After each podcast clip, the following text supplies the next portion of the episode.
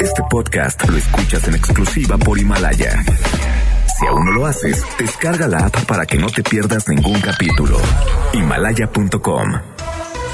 NBS Noticias presenta. ¡Solución! ¡Queremos solución! Lo que nosotros queremos pues que el gobierno actúe sabiendo dónde están los delincuentes. And we are telling you to act as if you loved your children above all else. En directo con Ana Francisca Vega. Comenzamos.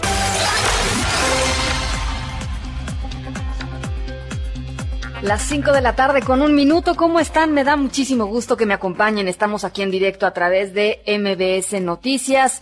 Yo soy Ana Francisca Vega. Hoy es miércoles 15 de abril de 2020. Gracias por estar con nosotros. Gracias, como siempre, por estar del otro lado del micrófono y saludo, como todas las tardes, con muchísimo gusto a los que nos están escuchando desde Ciudad del Carmen, Campeche, a través de la mejor en el 100.5 de FM.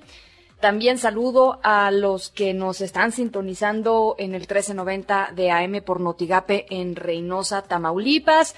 A todos los que nos platican todas las tardes, nos mandan memes, comentarios, sugerencias, opiniones. Gracias por hacerlo.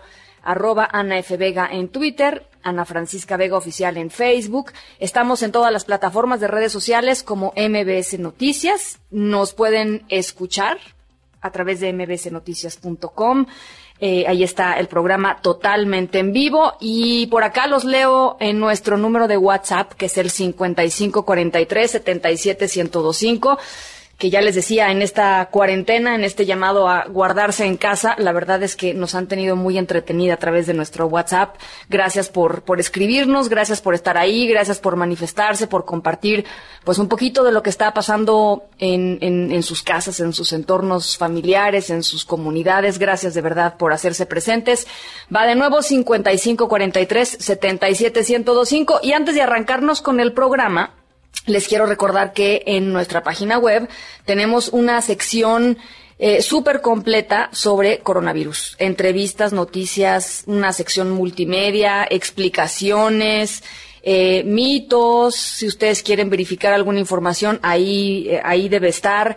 Y por supuesto también algunas gotitas de esperanza en este, en estas, en estas épocas desafiantes con, con una sección de buenas noticias en torno al COVID, en torno a cómo la gente ha tratado de sobrepasar este, este desafío, en torno a los um, acontecimientos científicos más importantes. En fin, ahí está mbcnoticias.com, diagonal coronavirus, porque MBC está contigo en casa. En directo. Cuando pierdas toda tu energía, cuando sientas que no puedes más,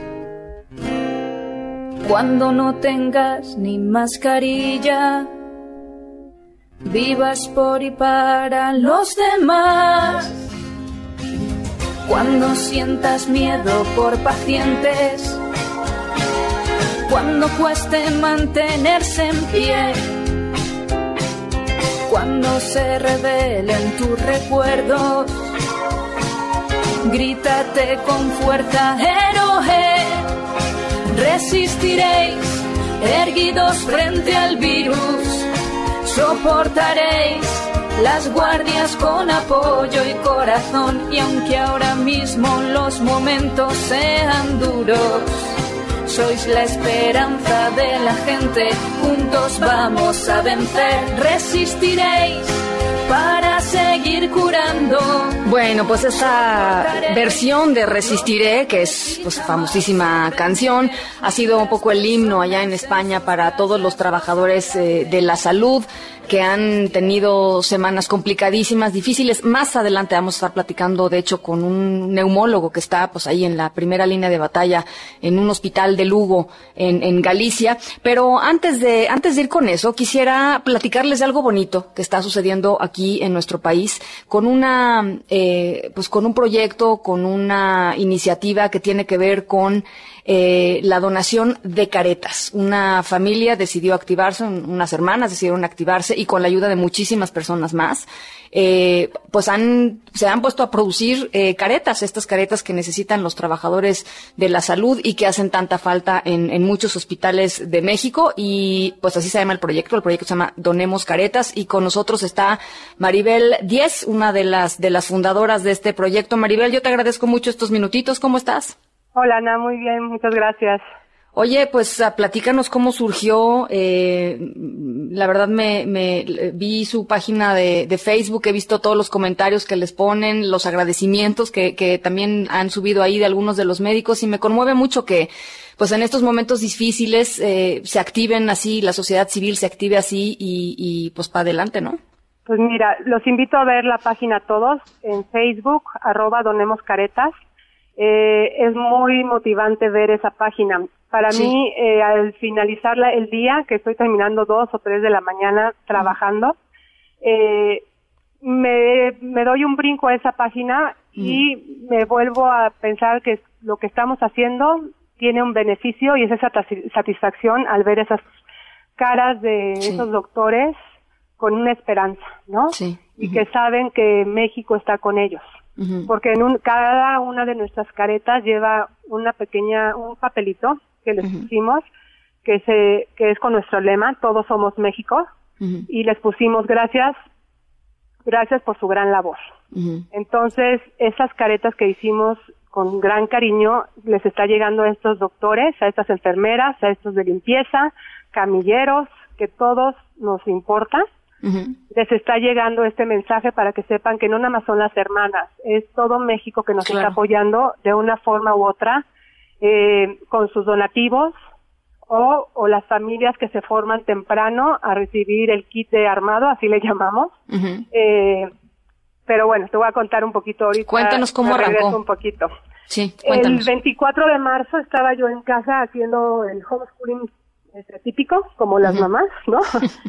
este, y me metí a Facebook de churro, porque hace mucho que no me metía, y de repente veo una eh, imagen de una doctora solicitando que se hicieran caretas de Coca-Cola, ¿no? eh, perdón, eh, de, como de PET, ¿no? Como de PET, sí. y pedía este que les ayudáramos y no sé qué. Entonces, en, eso, en ese momento, yo sentí una, como un escalofrío o una energía de pies a cabeza. Sí nunca lo había sentido y para mí eso fue un llamado, ¿no? En ese momento cuelgo, este, perdón, contesto la llamada, le marco a mi hermana Rocío y Rocío y yo somos este, emprendedoras y tenemos eh, un pequeño negocio de recuerdos de primera comunión que se llama Chaps, ¿no? Algo mi anuncio porque no nos está entrando nada. ya después quién sabe qué pase, ¿no? Pero bueno, este, lo que te puedo decir es que somos una familia que siempre tuvimos imprentas, eh, maquilábamos, entonces sí sabemos de todo esto, de qué es maquilar, qué es hacer y qué es mover a la gente. Sí, sí. Entonces Rocío y yo dijimos, a ver, esto de las Coca-Colas es muy, pero estos pets y eso no, está muy buena idea, pero no está padre ahorita que todo el mundo tiene que estar en su casa. ¿Cómo vamos a estar recogiendo todo esto, no? Claro. Entonces empezó nuestro ingenio y empezamos a cotizar. Al día siguiente nos pusimos en contacto con todos nuestros proveedores que es chistoso porque si tú encuentras una cosa a un peso, Rocío la va a encontrar a 50 centavos. O sea, está es, muy, es una buena socia, muy bien, es una buena socia. Entonces, juntas empezamos a tener los contactos de todas estas piezas que se arman, de gente que en cuanto dijeron, a ver, son las hermanas 10, no, no te puedo cobrar. O sea, me decían, no, no, o sea, el del suaje, ¿no? Iván, que es de nuestro, de, eh, de confianza, que toda la vida nos ha hecho cajas de de este tipo para los recuerditos y eso, me dice, no, no les pienso cobrar. Y nosotros, no, a ver, perdón, estamos buscando a nuestra gente que dejó de tener trabajo para pagarles. Iván, te vamos a pagar tu trabajo. Pues, obviamente nos los está dando en un super costo. Después conseguimos a otra que nos hace la parte de la frente y así, ¿no? Nos fuimos como contactando de esa gran familia que siempre hemos sido. Mis papás, eh, ya señores grandes y que tienen todo el perfil para enfermarse, ¿no? Los tenemos aislados, pero la parte primera de cortar el resorte se echaron ellos las diez mil solitos, ¿no? Entonces, estuvo muy padre porque empezamos a involucrar a la gente mayor en el corte del resorte, porque sabíamos que no había ningún tipo de peligro porque son cosas que están este, en almacenes de mucho tiempo, ¿no? Ya. La segunda parte, ya que teníamos todo, empezamos a armar todos los kits. Entonces se pone eh, la parte del PET, eh, todas las piezas para el armado.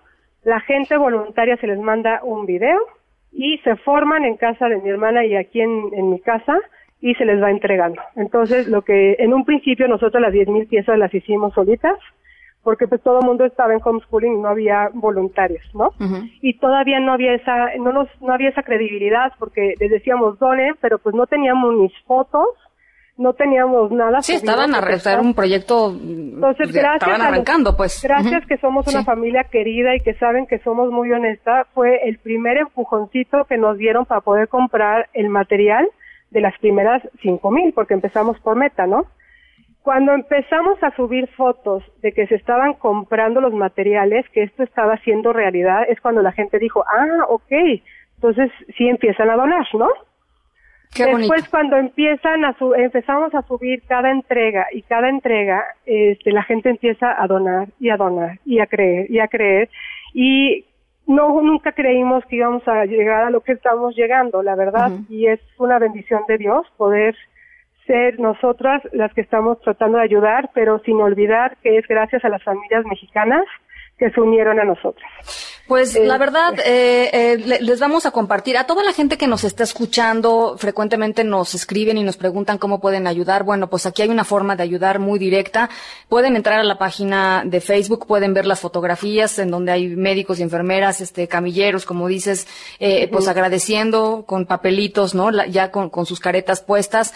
y la verdad es que pues tenemos muchas ganas de platicar contigo porque sí creo que es momento también de contar las buenas historias que suceden y fijarnos en eso y fijarnos en la solidaridad eh, y fijarnos en, en, en, cómo podemos ayudar a todos estos héroes, ¿no? Y, siempre en México siempre sacamos la casta siempre, o sea, somos los mexicanos que nos unimos en los peores momentos y es precioso el ambiente que se hace esto. Al entregar las caretas, las enfermeras te lloran porque dicen, vaya, o sea, que les llegue ese mensaje de que no somos nosotras, somos todos apoyándolos.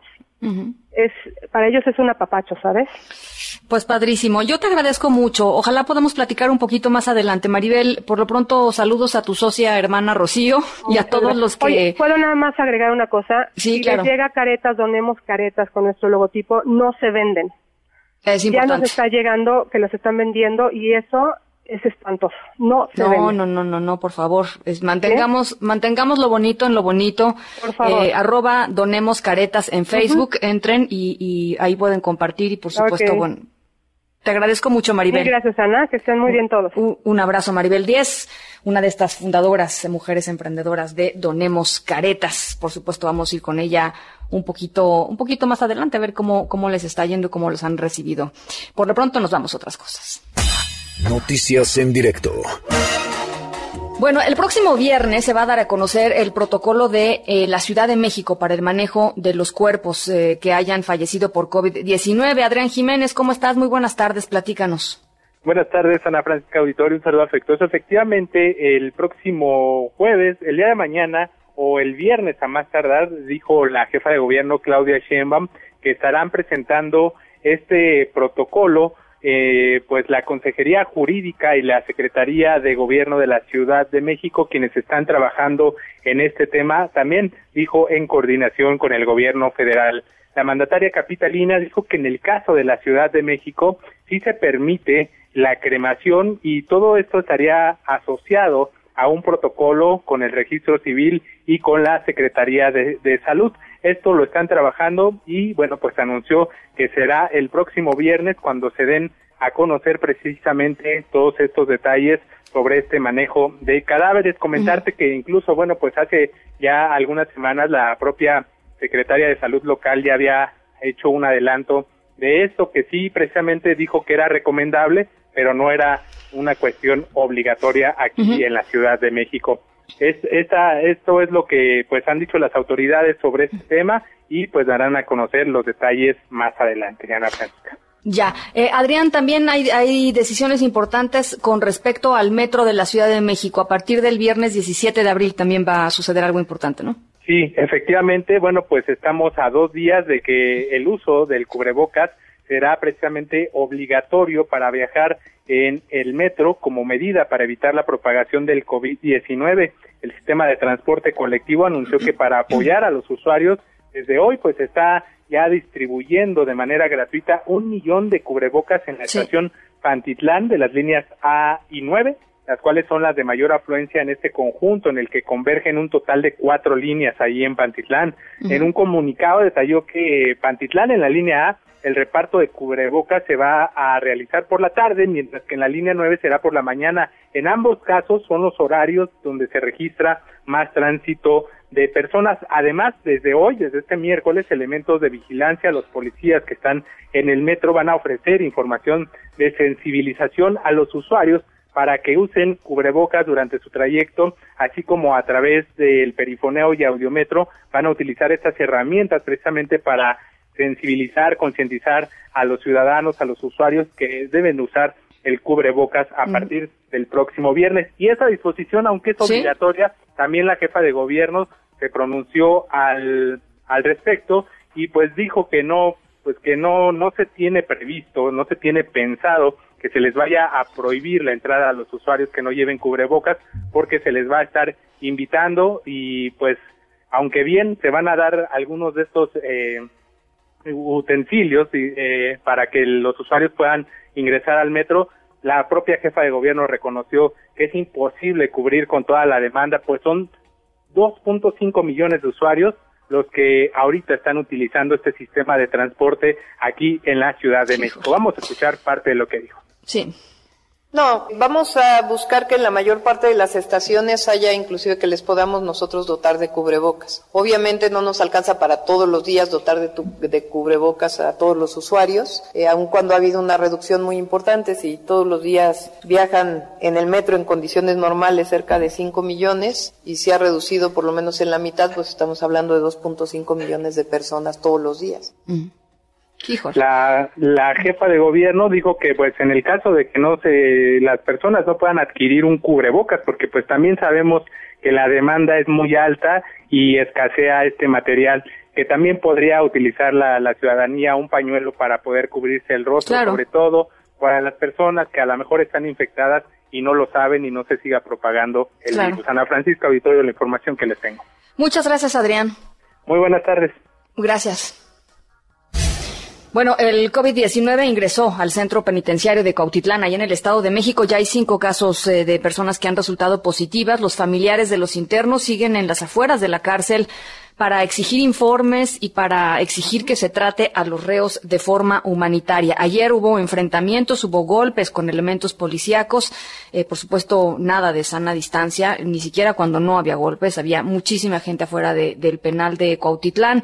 Tres personas resultaron heridas, la Secretaría de Seguridad ya dispuso de un cerco sanitario en las cárceles mexiquenses, pero hay que decirlo, este, todo esto también se detona por la decisión de prohibir las visitas familiares, eh, las, los las familiares, los familias en, muchas de las cárceles mexicanas son las que pues llevan la comida a los presos, las que llevan las medicinas a los presos porque pues, no se les provee de ciertas cosas en las cárceles y, por eso bueno pues es una decisión tan delicada, eh, es, es, una es una situación verdaderamente y potencialmente eh, muy muy peligrosa. Juan Gabriel González, te saludo con muchísimo gusto hasta el Estado de México. ¿Qué tal, Ana Francisca Auditorio? Muy buenas tardes. Efectivamente, la Subsecretaría de Control Penitenciario del Estado de México ya reforzó las medidas de prevención en los 23 reclusorios de la entidad tras el brote de coronavirus en la cárcel de Cuautitlán, donde se, se detectaron cinco casos positivos y 19 sospechosos que derivó en el traslado de más de 100 reos al penal de Nesa Norte. Por la pandemia, ayer en la noche se registraron disturbios en el interior y exterior de la cárcel de Cautitlán. Todo empezó cuando un interno se autoagredió cortándose las venas de una mano. Luego hubo un pleito entre dos reclusos y posteriormente 130 internos se negaron a regresar a sus celdas. Familiares de los reclusos exigieron información sobre el estado de salud de sus internos, pero al no tener respuesta se lidieron a golpes con granaderos estatales. Así se puso la cosa. A ver. Necesitamos gente de bien, gente que venga a apoyar, no pinche bola de ojetes que nomás nos están pasando por lo peor. Por favor, necesitamos que vengan a ayudar a nuestros hijos. Por favor, esta es una corrupción de la chingada. Necesitamos gente que nos ayude. En ese tono, Ana Francisca. Y más tarde, el subsecretario Manuel Palma Rangel precisó que el intento de amotinamiento estaba controlado y que el cerco sanitario prácticamente alcanzaría todas las cárceles mexiquenses donde quedaron suspendidas las visitas familiares. Se instauraron medidas de sanidad para reclusos y personal de custodia y se permite que toda la semana se les vaya a dejar insumos de higiene y alimentos a los reclusos mexiquenses. Además, se les autorizó ya que tengan llamadas telefónicas permanentes toda la semana para estar en contacto con el exterior. Así lo dijo el funcionario mexiquense. Tenemos en todos los penales ya cercos sanitarios. Hemos decidido cancelar la visita familiar pues por obvias razones, por una cuestión de distanciamiento familiar. Estamos garantizando que todos los privados de libertad puedan tener contacto telefónico con sus familias y que todas las semanas de 9 a 6, incluyendo sábados y domingos, puedan venir a los centros penitenciarios a dejarles sus pertenencias. En las últimas horas, la Secretaría de Seguridad mexiquense ha trasladado de este penal de Cuautitlán a 100 reclusos, entre ellos 78 mujeres, hacia el penal de Mesa Norte como parte del esquema sanitario para evitar una mayor propagación del COVID-19. Ana Francisca, el reporte que tengo. Te agradezco mucho, Juan Gabriel. Buenas tardes. Gracias, buenas tardes para aligerar la población penitenciaria. Además, hay un hacinamiento importante ahí. Por ejemplo, en Cuautitlán, eh, la cárcel es para 300 y cacho de personas. Hay más de 1.200 personas. Imagínense nada más el nivel de hacinamiento eh, en la cárcel, solamente en esa cárcel en Cuautitlán. Bueno, eh, para responder, digamos, a, este, a estos cuestionamientos en medio de la crisis y de la contingencia sanitaria, el presidente López Obrador mandó este mensaje a los senadores sobre la ley de amnistía que se atienda esto con urgencia, que se apruebe esta ley de amnistía porque va a beneficiar a adultos mayores, entre otros, y que pueden salir porque no cometieron delitos graves. Eso es lo que plantea la iniciativa. Entonces ya por la edad que puedan salir, ojalá y se apruebe para que se publique pronto. El centro City Banamex se está habilitando como una unidad temporal COVID-19 con la idea de atender con 854 camas a pacientes leves y moderados de COVID-19 y disminuir la eventual saturación que se va a venir eh, de hospitales en el sistema de salud aquí en la Ciudad de México. Será la Facultad de Medicina de la UNAM y los institutos de salud las instancias que van a tomar las decisiones técnicas, médicas, hospitalarias, ahí en los trabajos de habilitación de este, de este lugar. La dirección y la operación, la proveeduría médica estará también a cargo de la Secretaría de Salud de la Ciudad de México. Esta unidad temporal COVID-19 va a contar con 36 espacios de terapia intermedia, laboratorio y eh, traslado de pacientes a unidades también de cuidados intensivos. México va a ocupar los primeros lugares de una lista nada deseada, con una caída del PIB de hasta 6.6%. Nuestro país será el tercero de América Latina con la peor recesión económica este año. De acuerdo con el pronóstico del Fondo Monetario Internacional, México estará en esta posición solamente detrás de Belice, con una caída del 12%, y Venezuela, con una contracción de la economía estimada de hasta un 15%. Y por si fuera poco, eh, Fitch acaba de bajar la calificación soberana de México. Lo mismo hizo Moody's. Citlali Sainz, eh, platícanos. ¿Cómo estás? Buenas tardes. Hola Ana Francisca, buenas tardes a ti también a nuestros amigos del auditorio. Aquí es la calificadora internacional Fitch Ratings degradó la nota crediticia de México a triple B menos, desde triple B, con un panorama estable, y es que Fitch advirtió que el shock económico derivado de la pandemia del coronavirus llevará a México a una severa recesión este año, y es que en un documento estimó una recuperación a partir del segundo semestre del 2020, que probablemente dijo pues se, se, verá frenada por algunos factores que ya había mencionado previamente, son como el tema del desempeño económico reciente, que ha retrasado la calificación, el nivel de ingresos. Y bueno, también dijo que estos factores son un deterioro previo observado en el clima de negocios en ciertos sectores, a pesar de los ejemplos de cooperación con el sector privado en áreas como el desarrollo de infraestructura, así como una erosión percibida de la fortaleza institucional en el marco regulatorio. Y bueno, la calificadora prevé una contracción de 4% y bueno, Fitch Ratings también considera que va a haber una recuperación económica para el próximo año, el 2021, con un crecimiento del PIB de 2.1%. Y hay que recordar que la agencia Standard Poor's Global Ratings también había bajado la calificación soberana de México de triple B, eh, la puso en triple B, desde triple B más que la tenía, y estimó también un impacto pronunciado por el tema del coronavirus en la economía mexicana. Ana Francisca es mi reporte del auditorio. Bueno, pues ahí está este panorama. Gracias, Itlali. Buenas tardes. Gracias, muy buenas tardes. Y en redes sociales está circulando eh, el video de un empresario eh, de nombre Ramón Sesma, propietario de dos franquicias de comida y una firma familiar de contadores. Y es el momento en el que, pues, eh, Ramón le explica a sus empleados ahí en Hermosillo, Sonora, que, pues, que ya no puede, eh, seguir con, con, esta, con el peso de la nómina que ya no puede pagarles por la situación financiera del negocio, por la crisis económica que está atravesando el país. Vamos a escucharlo. Sí me siento muy frustrado. Me duele el corazón decirles que es la última vez que puedo pagarles por ser irresponsable, seguir haciéndolo, porque entonces sí que cuando se acabe esto no van a tener una empresa donde regresar. No sé si me explique. Es muy duro para mí porque los quiero mucho y me da impotencia el presidente que tenemos. Si yo fuera presidente ya esto no nos estuviera pasando. ¿Qué hago? Pido prestado 50 mil millones de dólares, lo reparto inmediatamente a todos los que den empleo de 5 a 10, de 10 a 15, de 15 a 20 familias. Y ya, dijeron los impuestos. Bueno, pues es parte de los dramas que, se están viendo por todo el país, eh, pues empresarios, pequeños empresarios, medianos empresarios, que, pues que no pueden sostener, no pueden sostener eh, eh, el peso de, de pues de, de, pagarle a los empleados, ¿no? De cumplir con, con las responsabilidades eh, patronales por la crisis tremenda por la cual estamos atravesando, por la parálisis en la que está la economía, ya estaba, ya venía de atrás, pero evidentemente el COVID-19 pues vino, vino a, a, a, modificar absolutamente todos los esquemas, el económico entre ellos. Es la, son las cinco con veintisiete, vamos a ir a una pausa. Estamos aquí en directo. Gracias por todos sus mensajes, los leemos en un ratito más. Volvemos. Banorte se pone en tu lugar. Si lo necesitas, posponemos tus pagos por cuatro meses. En tu tarjeta de crédito, tus créditos hipotecarios, de auto, tu crédito de nómina y personal, y para tu crédito PYME.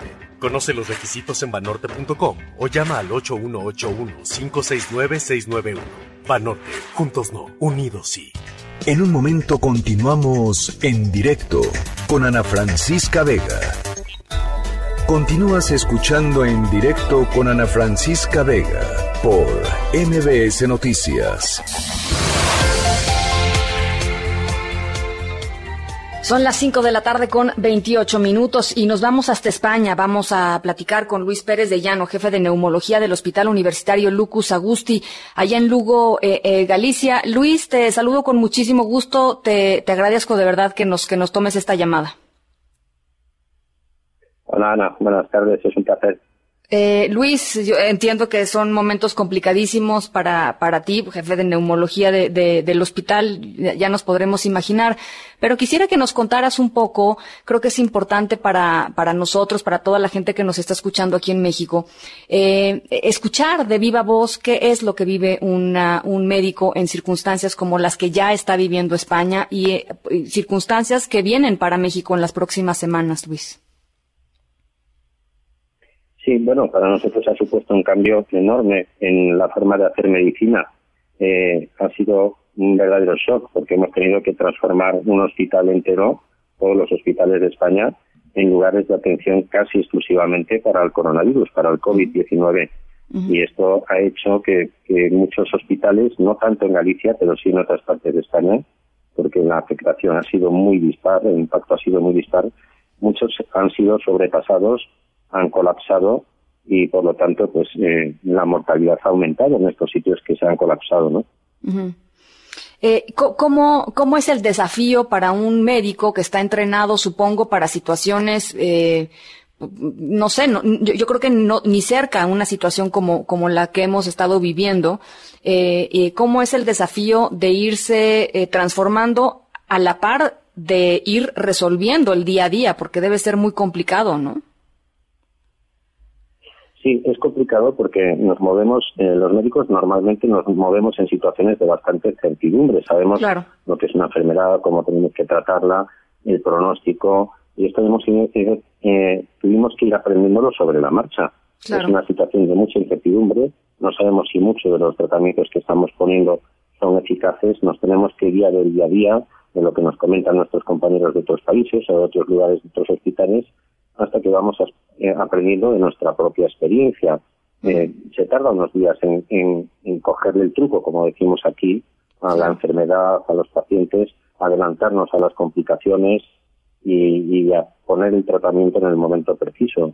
Yo mm. creo que es, eh, es importante coger esta experiencia y tener equipos bien formados, equipos que ya sepan lo que tienen que hacer antes de que entre el primer paciente en el hospital, porque esto puede salvar bastantes vidas entre ellas vidas pues de los propios médicos, ¿no? De, que, quizás se pueden, eh, eh, están expuestos, digamos, cuando no están los protocolos eh, puestos o cuando no se toman las medidas adecuadas, cuando no hay los insumos adecuados, etcétera. Sí, es verdad lo que dices, Ana. Aquí en España hemos tenido un problema, bueno, hemos tenido muchos problemas. Yo creo que esta situación crítica ha dejado ver cuáles son los límites o los fallos de un sistema sanitario que nosotros presumíamos de que fuera de los mejores del mundo. Y hemos visto que, tiene muchos defectos. Y uno de los defectos que tenía es que no había suficientes equipos de protección para el personal sanitario. Claro. Esto hizo que se contagiasen muchas personas de los hospitales y que apartase de la primera línea a los médicos precisamente más capacitados para tratar enfermos que al fin y al cabo son enfermos con neumonías, enfermos respiratorios. Eh, esto es algo muy importante, el poder proteger adecuadamente al personal de los hospitales para que los mejores, los más capacitados estén en la primera línea de batalla. Esto en España lo hicimos mal y hemos pagado las consecuencias por hacerlo mal. Eh, ¿Qué opinas, Luis, sobre... Puedo decir, Ana, sí, sí. Perdona. Sí, no, decir que, bien protegido el personal, eh, es, eh, las medidas de protección son bastante seguras, o sea que hay que transmitir también ese punto de vista optimista. Eh, si tienes buenos equipos de protección, se puede evitar el contagio en la mayoría de los casos. Sí, eso es muy importante que lo digas, Luis, porque fíjate que eh, en México hemos tenido casos muy lamentables eh, de personas eh, que son agredidas, de personal sanitario que es agredido por parte de, pues, de pobladores, de ciudadanos que creen que simple, simple y sencillamente por estar ahí eh, tienen un riesgo mayor y entonces no los dejan subir al transporte público o les han aventado este cloro, ¿no? O, eh, una, una cantidad de barbaridades que no te puedo ni explicar, pero, pero es muy importante recalcar eso. Con, con los insumos adecuados, la gente y los trabajadores sanitarios pueden trabajar con seguridad, ¿no? Sí, sí, así es, perfectamente. Y seguramente llega un momento en que es más fácil eh, contagiarte fuera del hospital que dentro del hospital. Sí, sí. Ahora, Luis, eh, quisiera preguntarte sobre, sobre el tema de, de las medidas que han ido eh, eh incrementándose. En el, en el, caso español también sucedió así y, y había muchas críticas en torno a la, la, gente a la que se le pedía por favor quédense en casa. La mejor forma de que no colapsen los hospitales, pues es que no haya tanta gente contagiada. Y, la gente seguía haciendo, pues más o menos su vida normal. O quizás se guardaban unas horas, pero después decían, híjole, no, pues es que ya necesito ir por eh, no sé qué cosa, y entonces salían.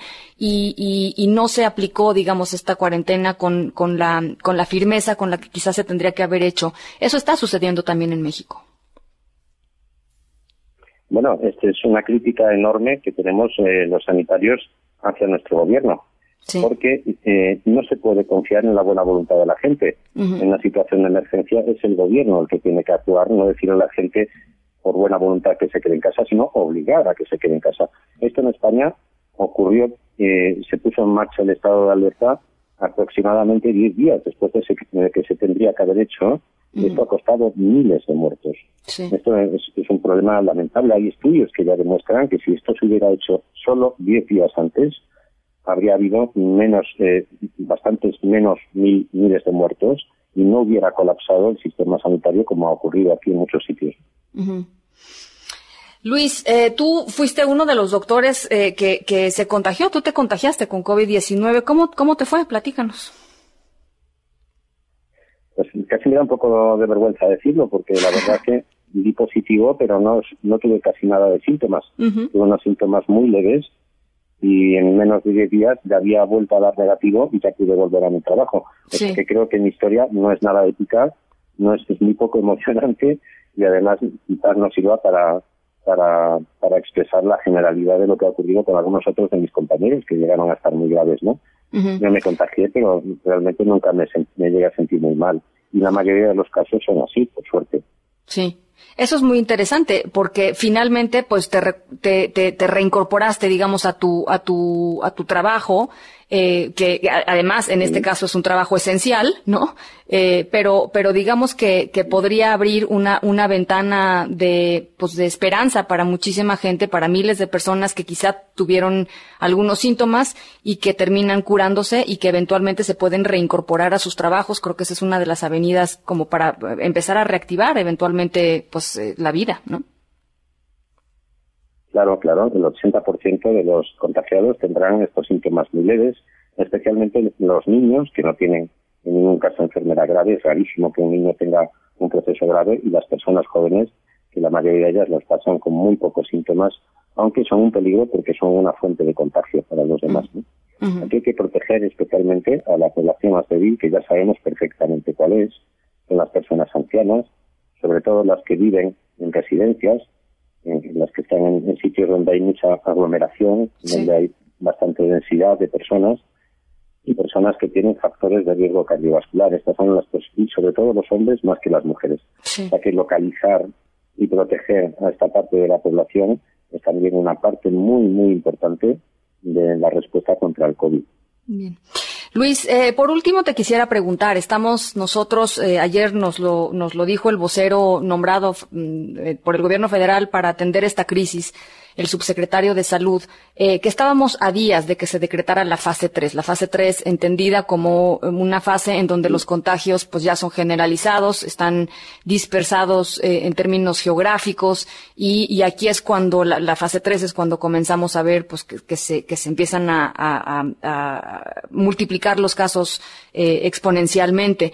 ¿Qué mensaje le mandas a toda la gente que nos está escuchando, eh, pues frente a esto que nos viene, que yo no sé si estemos mucho en conciencia de lo que está sucediendo, pero qué mensaje le, enviarías, Luis? Bueno, un mensaje de tranquilidad en el sentido de que la mayoría de la gente, como he dicho, va a pasar síntomas leves.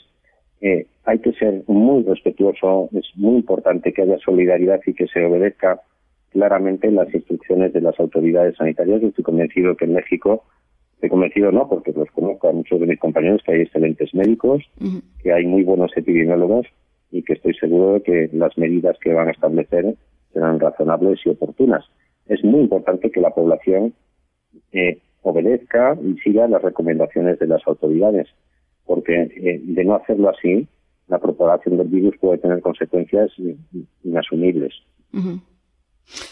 Bueno, pues ahí está. Eh, eh, te agradezco de verdad muchísimo eh, este testimonio, estos minutos y, y, y, pues gracias Luis en estos momentos difíciles también para ustedes. Les, te mando un, un abrazo. Un abrazo para, para ti, Ana, y para todo México. Muchísimas gracias. Eh, Luis Pérez de Llano, él es el jefe de neumología del Hospital Universitario Lucus Agusti, allá en Lugo, en, en Galicia. Nos vamos a otras cosas.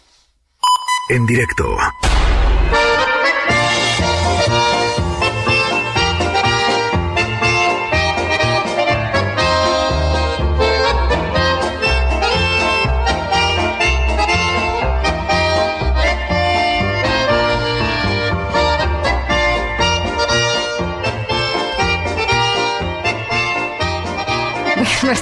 Sonora de hoy, la verdad, la verdad, la verdad, la escogí porque les quiero sacar una sonrisa. Eh, hay días difíciles para, en estos en estos tiempos de cuarentena.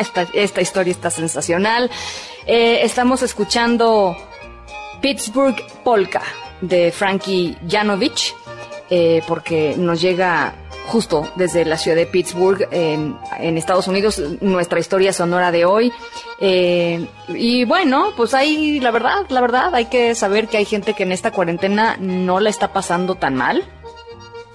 En este caso, nuestra protagonista es una mujer de 93 años que, pues yo creo que a esas alturas decidió ya pasarla bien, ¿no? Como disfrutar el momento, eh, sea cual sea eh, y ahorita les voy platicando de qué se trata. Por lo pronto los dejo con Pittsburgh Polka.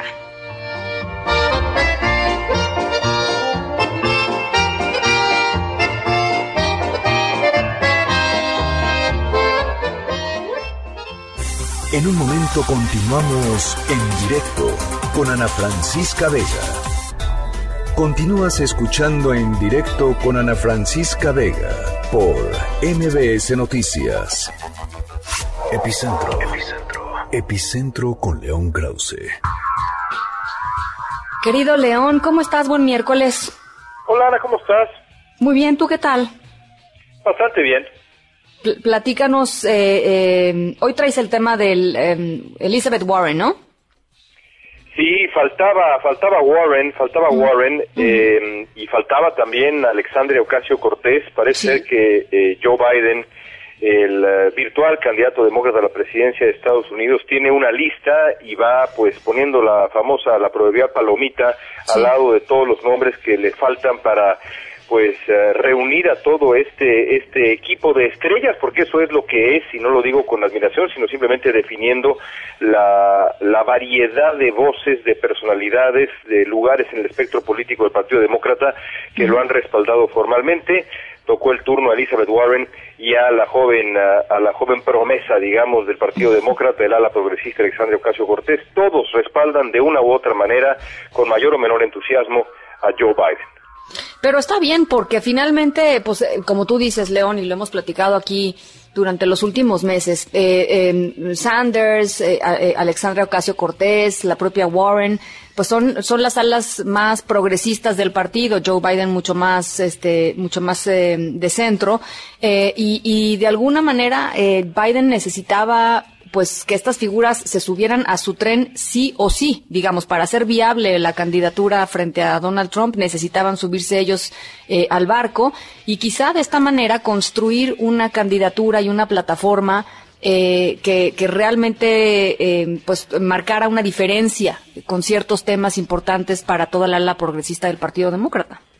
Sí, y que lograra apelar a, todo el espectro eh, político e ideológico del partido, que no era cosa no era cosa fácil, porque Hillary Clinton eh, lo logró a medias y Biden ha sido muy inteligente y ha hecho política. Me llama la atención que hay algunos eh, colegas en México y en otros sitios que dicen, bueno, Biden negoció con sus rivales, negoció, Obama también ahí se metió, como si eso no fuera otra cosa que hacer política, pues, ¿no? Trazar alianzas, buscar, eh, buscar eso, buscar afinidades, negociar posiciones en la plataforma del partido. Eso es lo que hizo Biden con eh, Bernie Sanders, está clarísimo, es lo que ha hecho Biden con Elizabeth Warren, e incluso la posición de Barack Obama en su video respaldando a su eh, ex vicepresidente lo deja claro, el partido se ha movido a la izquierda, Obama dice si yo fuera el candidato hoy no me presentaría con la plataforma que utilicé cuando fue mi turno, eh, propondría una plataforma mucho más progresista. Es evidente que es un proceso de negociación y ha sido muy exitoso.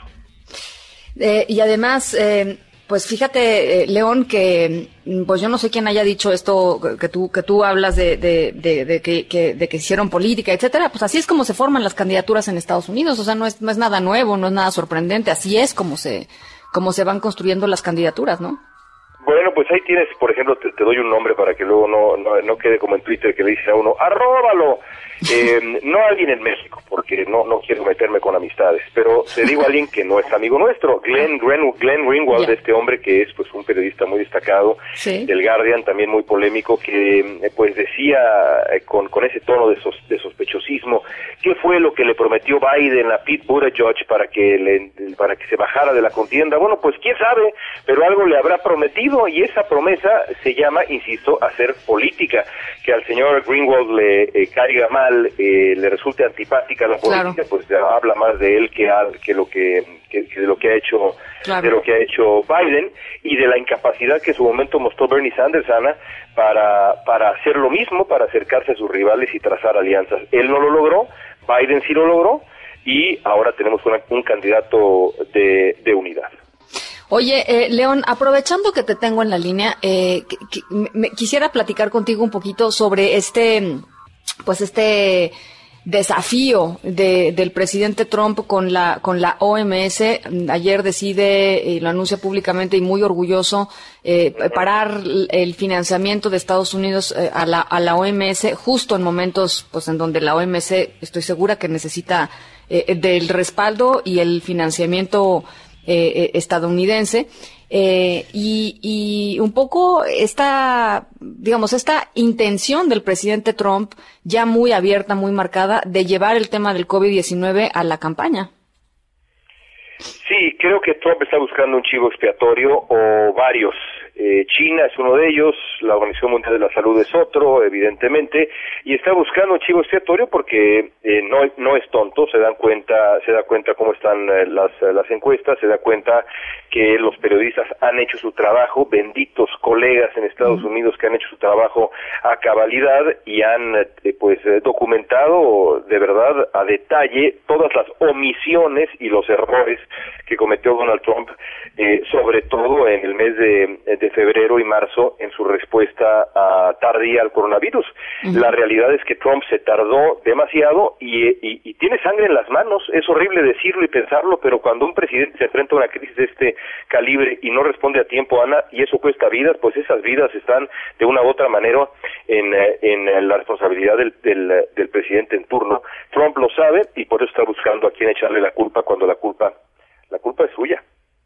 Sí, vamos a ver, eh, me parece que eh, el equipo de producción tiene, tiene un audio de, de, la respuesta del director de la, de la OMS al presidente Trump. Se tardó unas horas, yo creo que en, digerir el coraje, ¿no? Eh, Tedros, Adhanom, eh, y después lanzó, lanzó esta, esta, esta declaratoria. The United States of America has been Estados Unidos ha sido un amigo generoso y de larga data de la OMS y esperamos que siga siendo así. Lamentamos la decisión del presidente de los Estados Unidos de ordenar la retención de los fondos a la Organización Mundial de la Salud.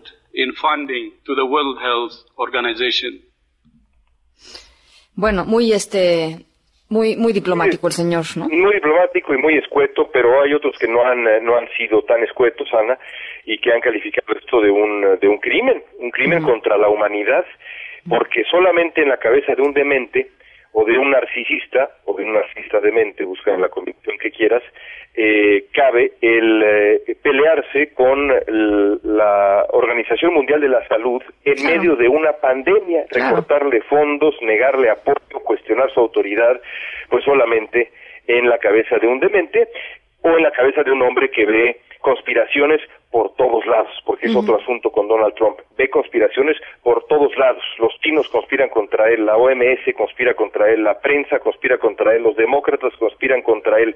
Absolutamente todo mundo conspira contra él, Ana. Así no se puede gobernar. Oye, y finalmente, León, eh, eh, también está todo este debate que, que mira, sin, sin, sin estar allá, por supuesto, y sin saber los, eh, las particularidades de cada estado, eh, sí me parece, pues, creo prematuro eh, el tema de empezar a hablar sobre reabrir la vida y reabrir la y reactivar la, la, economía cuando pues las tasas siguen siendo altísimas, ¿no? Las tasas de, de personas infectadas, las tasas de personas muertas, este, hay algunos lugares que siguen total y absolutamente eh, azotados por, por esta pandemia. Sí, yo te puedo eh, asegurar que a pesar de que, insisto, Donald Trump quiere otra cosa, eh, nadie le ha informado que existe algo que se llama la Constitución eh, Política de, de, Estados Unidos y en esa Constitución se explica claramente que el señor no es un rey, sino es nada más un presidente, que hay un Congreso y un Poder Judicial y demás, y hay gobernadores los gobernadores no van a abrir su economía, entre, entre paréntesis eh, el verbo, eh, hasta que no sea seguro. En California esto no va a, comenzar sino hasta mediados de mayo, por más que Donald Trump quiera, quiera otra cosa, y aún así la realidad es que esto va, va a, ser mucho más pausado de lo que Donald Trump querría, porque así tiene que ser, si no el riesgo de brote, de un nuevo brote es, es evidentísimo. Eso sí, hay que señalarlo que más allá de Trump, de cuestiones políticas, la economía estadounidense ha sufrido eh, brutalmente. Es decir, el New York Times publica hoy una caída de 8.7%, una caída absolutamente catastrófica del, de la actividad comercial, de la actividad de los minoristas y demás. Así que no puede seguir esto mucho tiempo así, pero tampoco se puede arriesgar la vida de millones. es el equilibrio que tienen que encontrar eh, gobernadores, alcaldes y, por supuesto, uno esperaría el señor que ocupa la Casa Blanca. Complicadísimo, complicadísimo equilibrio. Muy. Bueno, León, te mando un abrazo mientras tanto, mientras todo esto pasa en el mundo. Muy fuerte. Gracias. ¿Eh? Muchas gracias. Las cinco con 52. Nos vamos a la pausa al regresar. Algunas llamaditas. Gracias. En un momento continuamos en directo con Ana Francisca Vega. Continúas escuchando en directo con Ana Francisca Vega por MBS Noticias.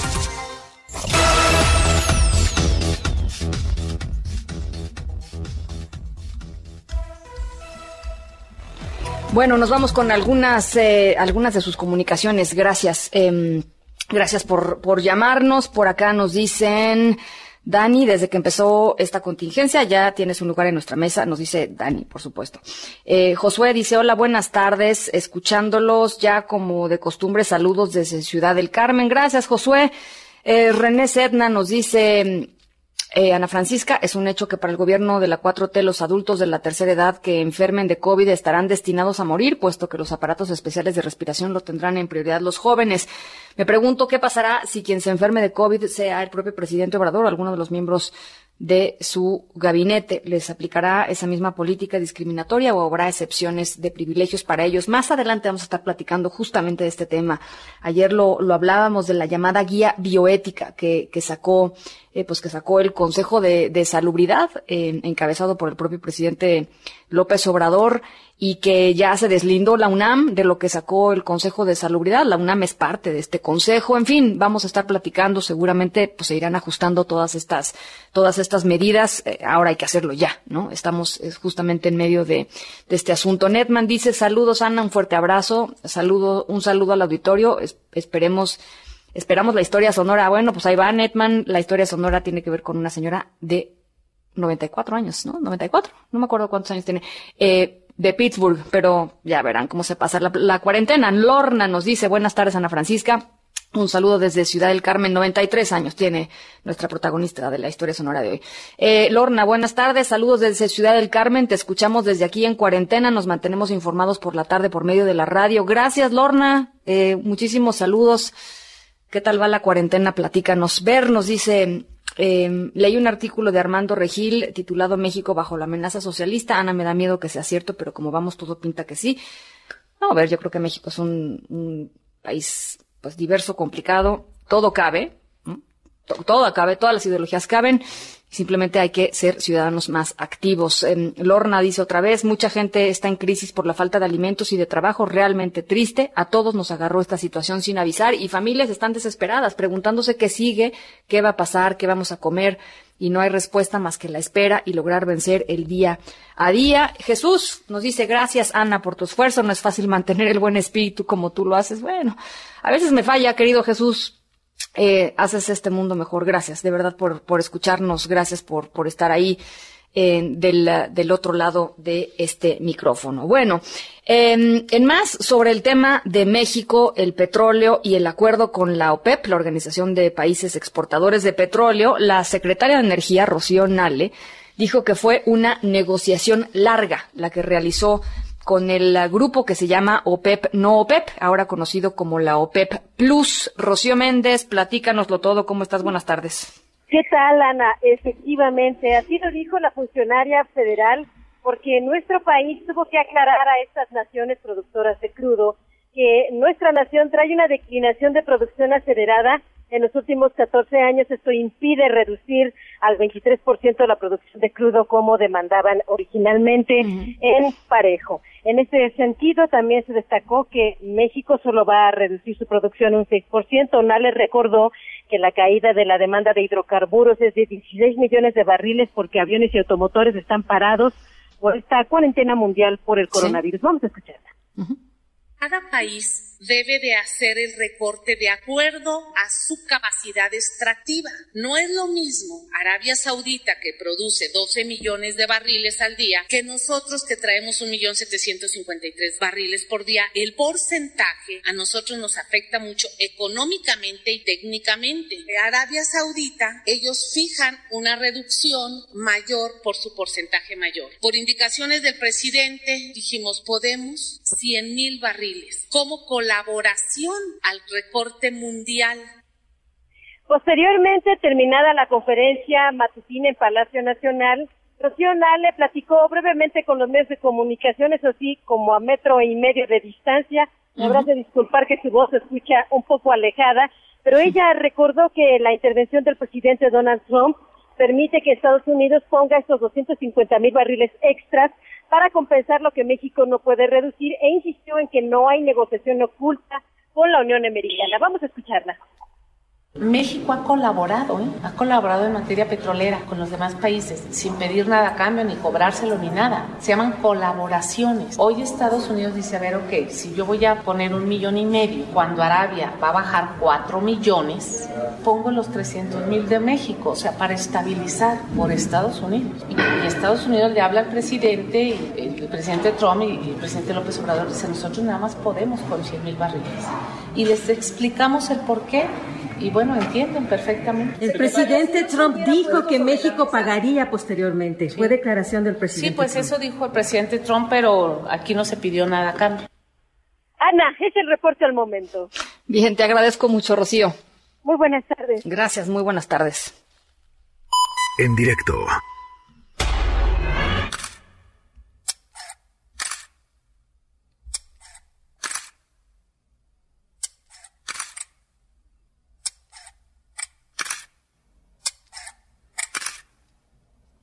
Bueno, pues eh, toda esta historia, nuestra historia sonora de hoy, eh, ya les decía, tiene que ver con algo que sucedió en Pittsburgh con una mujer de 93 años que se llama Olive Veronesi. Eh, Olive Veronesi, em, pues fue retratada con un letrero, una súplica, diría yo, ¿no? una, una atenta súplica al mundo exterior en plena cuarentena. puso el letrerito en la ventana. porque en su casa se le estaba acabando algo que a Olive le gusta mucho y que pues andaba necesitada de, de, de eso y, y, pues no podía salir, ¿no? No puede salir, está, está en cuarentena, es una mujer de 93 años. ¿Ustedes qué creen que es eso? ¿Qué pedirían ustedes? A ver, si ustedes estuvieran en la situación de Olive, eh, eh, en cuarentena, sin poder salir, se les está acabando lo que más les gusta, ¿no? O bueno, no sé si lo que más les gusta, pero de las cosas que más les gusta eh, en, que tener en su casa, ¿qué pedirían? ¿Qué pedirían? chamois, miguelitos, no sé, este, algo de comer, ¿qué pedirían? Al ratito les platico qué fue lo que pidió Olive Veronesi, Em, está muy simpático. Las seis de la tarde con cuatro minutos. Les recuerdo nuestro WhatsApp aquí en cabina 5543 77125. Va otra vez 5543 77125. ¿Qué pedirían ustedes? ¿Qué pondrían como súplica en las ventanas para que algún alma se apiadara de ustedes y les llevara eso hasta su casa? Vamos a la pausa, volvemos. En un momento continuamos en directo con Ana Francisca Vega. Una voz con transparencia. ¡Solución! ¡Queremos solución! Una voz objetiva. Lo que nosotros queremos pues que el gobierno actúe sabiendo dónde están los delincuentes. Una voz plural. And we are telling you to act as if you loved your children above all else. Esto es En Directo con Ana Francisca Vega. En directo, MBS Noticias. Son las seis de la tarde con nueve minutos. Gracias por seguir con nosotros. Estamos aquí en directo a través de MBS Noticias. Yo soy Ana Francisca Vega y hoy es miércoles 15 de abril de 2020. Gracias a todos los que nos acompañan en Torreón, Coahuila, a través de Q en el 91.1 y desde Zacatecas a través de Sonido Estrella en el 89.9. Gracias a todos los que nos escriben a nuestro número de WhatsApp 5543 77 1025. Va de nuevo 5543 77 1025. Arrancamos. Noticias en directo.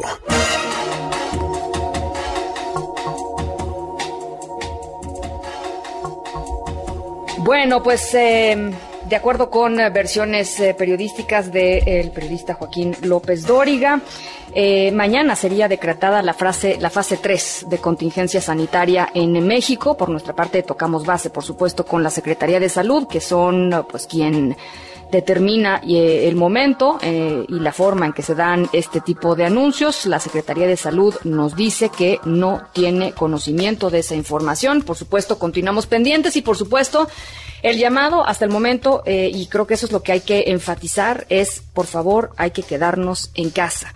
Eh, yo platicaba a través de redes sociales hace ratito que me tengo que trasladar a mi trabajo por las tardes y llevo dos o tres días viendo a muchísima gente eh, pues en la calle, literalmente en la calle, haciendo una cantidad de actividades que claramente no son actividades esenciales. Había gente hoy, por ejemplo, en uno de los, un parque, ¿no? Arrancando ahí en, en eje central. En fin, creo que hay que estar muy pendientes, por supuesto, nosotros pendientes de lo que emane de la Secretaría de Salud y el momento en el que se decrete la fase 3 de contingencia sanitaria. Por supuesto, aquí MBC Noticias se lo va a dar a conocer con toda responsabilidad.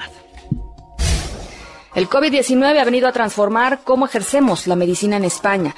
Nos hemos dado cuenta de que no tenemos el equipo médico que presumimos. Además, hemos pagado la factura de no haber tenido a los médicos mejor preparados en la primera línea de batalla. Así lo dijo en directo el doctor Luis Pérez de Llano, jefe de neumología del Hospital Universitario Lucus Agusti, allá en Galicia, en España. Los médicos normalmente nos movemos en situaciones de bastante incertidumbre. Sabemos lo que es una enfermedad, cómo tenemos que tratarla, el pronóstico, y esto hemos, tuvimos que ir aprendiéndolo sobre la marcha.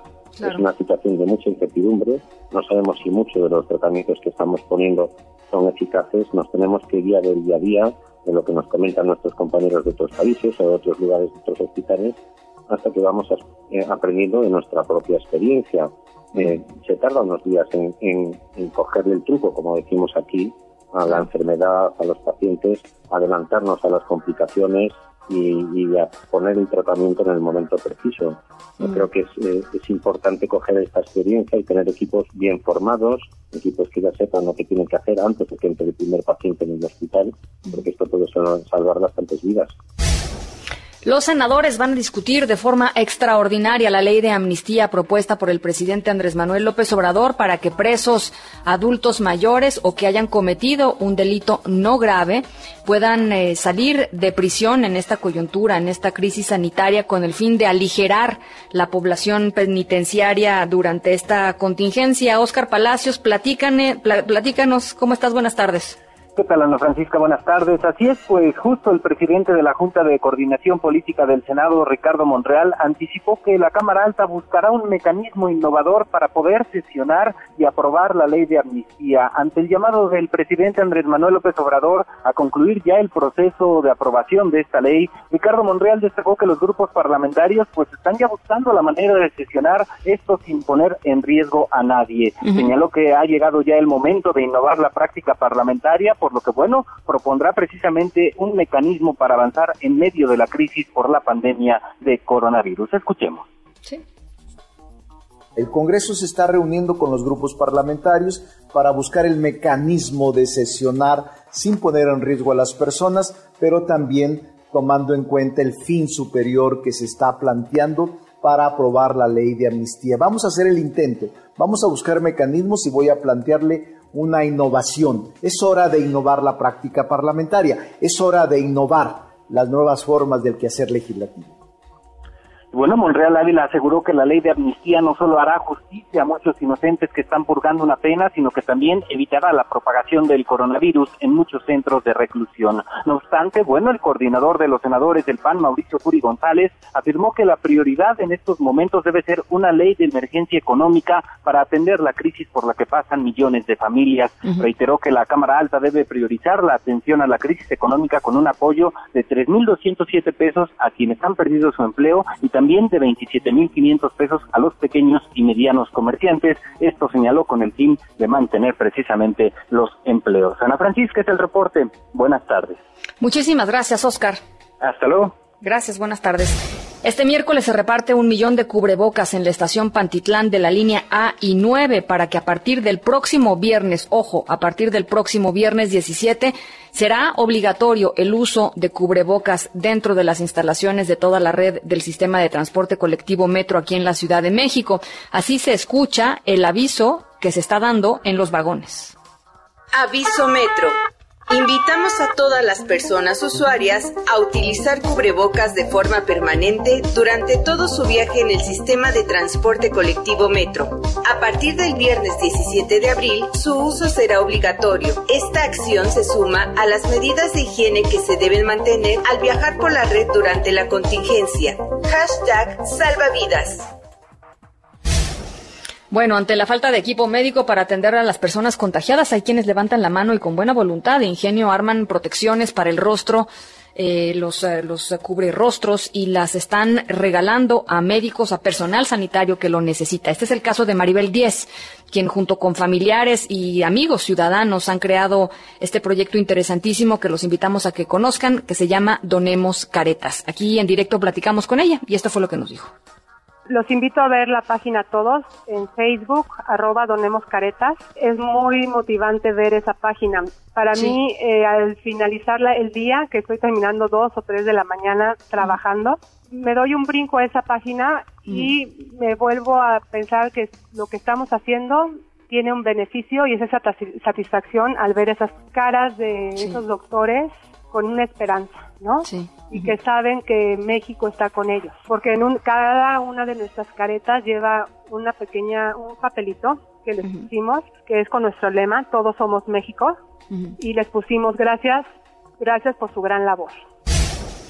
Hay dificultad para homologar en todo el país el tipo penal del feminicidio. Esto lo reconoció el fiscal general de la República, Alejandro Gertz Manero. Angélica Melín, platícanos cómo estás. Buenas tardes. Hola Ana, gusto saludarte y también un gusto saludar al auditorio. Así es, estas declaraciones las el fiscal general de la República, Alejandro Hertz, al participar en un foro virtual nacional sobre el tema del feminicidio organizado por diputados federales, en particular por la Comisión de Justicia de la Cámara de Diputados. En este marco, a través de una videoconferencia, el fiscal Hertz Manero subrayó lo que bien comentabas, Ana, que eh, pues hay todavía algunas dificultades para lograr eh, contar con un solo tipo penal de feminicidio en todo el país, es decir, que esto se penalice en todos los estados del mismo modo. Y bueno, pues esto necesita forzosamente la cooperación más decidida de los congresos de los estados para poder avanzar en las reformas a los respectivos códigos penales en todo el país y que el feminicidio pueda penalizarse de un solo modo y de manera clara precisamente en todo el territorio nacional. Escuchamos lo que dijo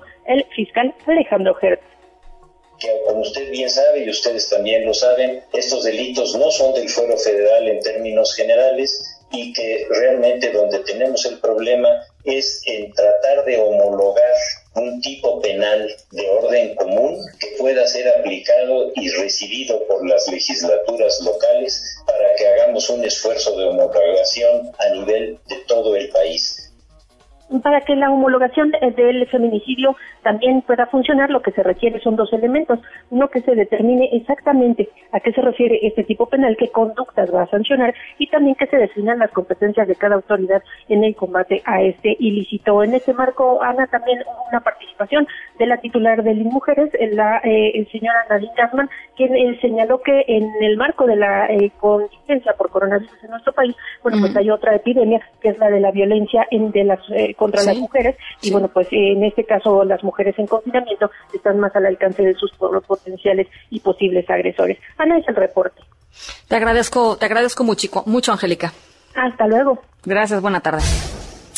Bueno, dos grandes de la música, Emanuel y Mijares, quienes ya pues han unido sus voces en decenas de ocasiones, han llenado no sé cuántos auditorios nacionales, han salido de gira por todos lados. Bueno, pues van a hacerlo de nuevo. ¿Cuándo? Charán, charán, hoy, hoy a las 8 de la noche. Eh, imagínense, van a dar su, se van a echar el palomazo a través de su cuenta de Instagram como regalo a toda la gente pues que está en cuarentena, que está haciendo pues caso de lo que las autoridades de salud nos dicen, quédense en casa. Bueno, pues Mijares y Emanuel echan su palomazo hoy a las 8 de la noche. Vamos, vamos a escuchar un poquito sobre ellos.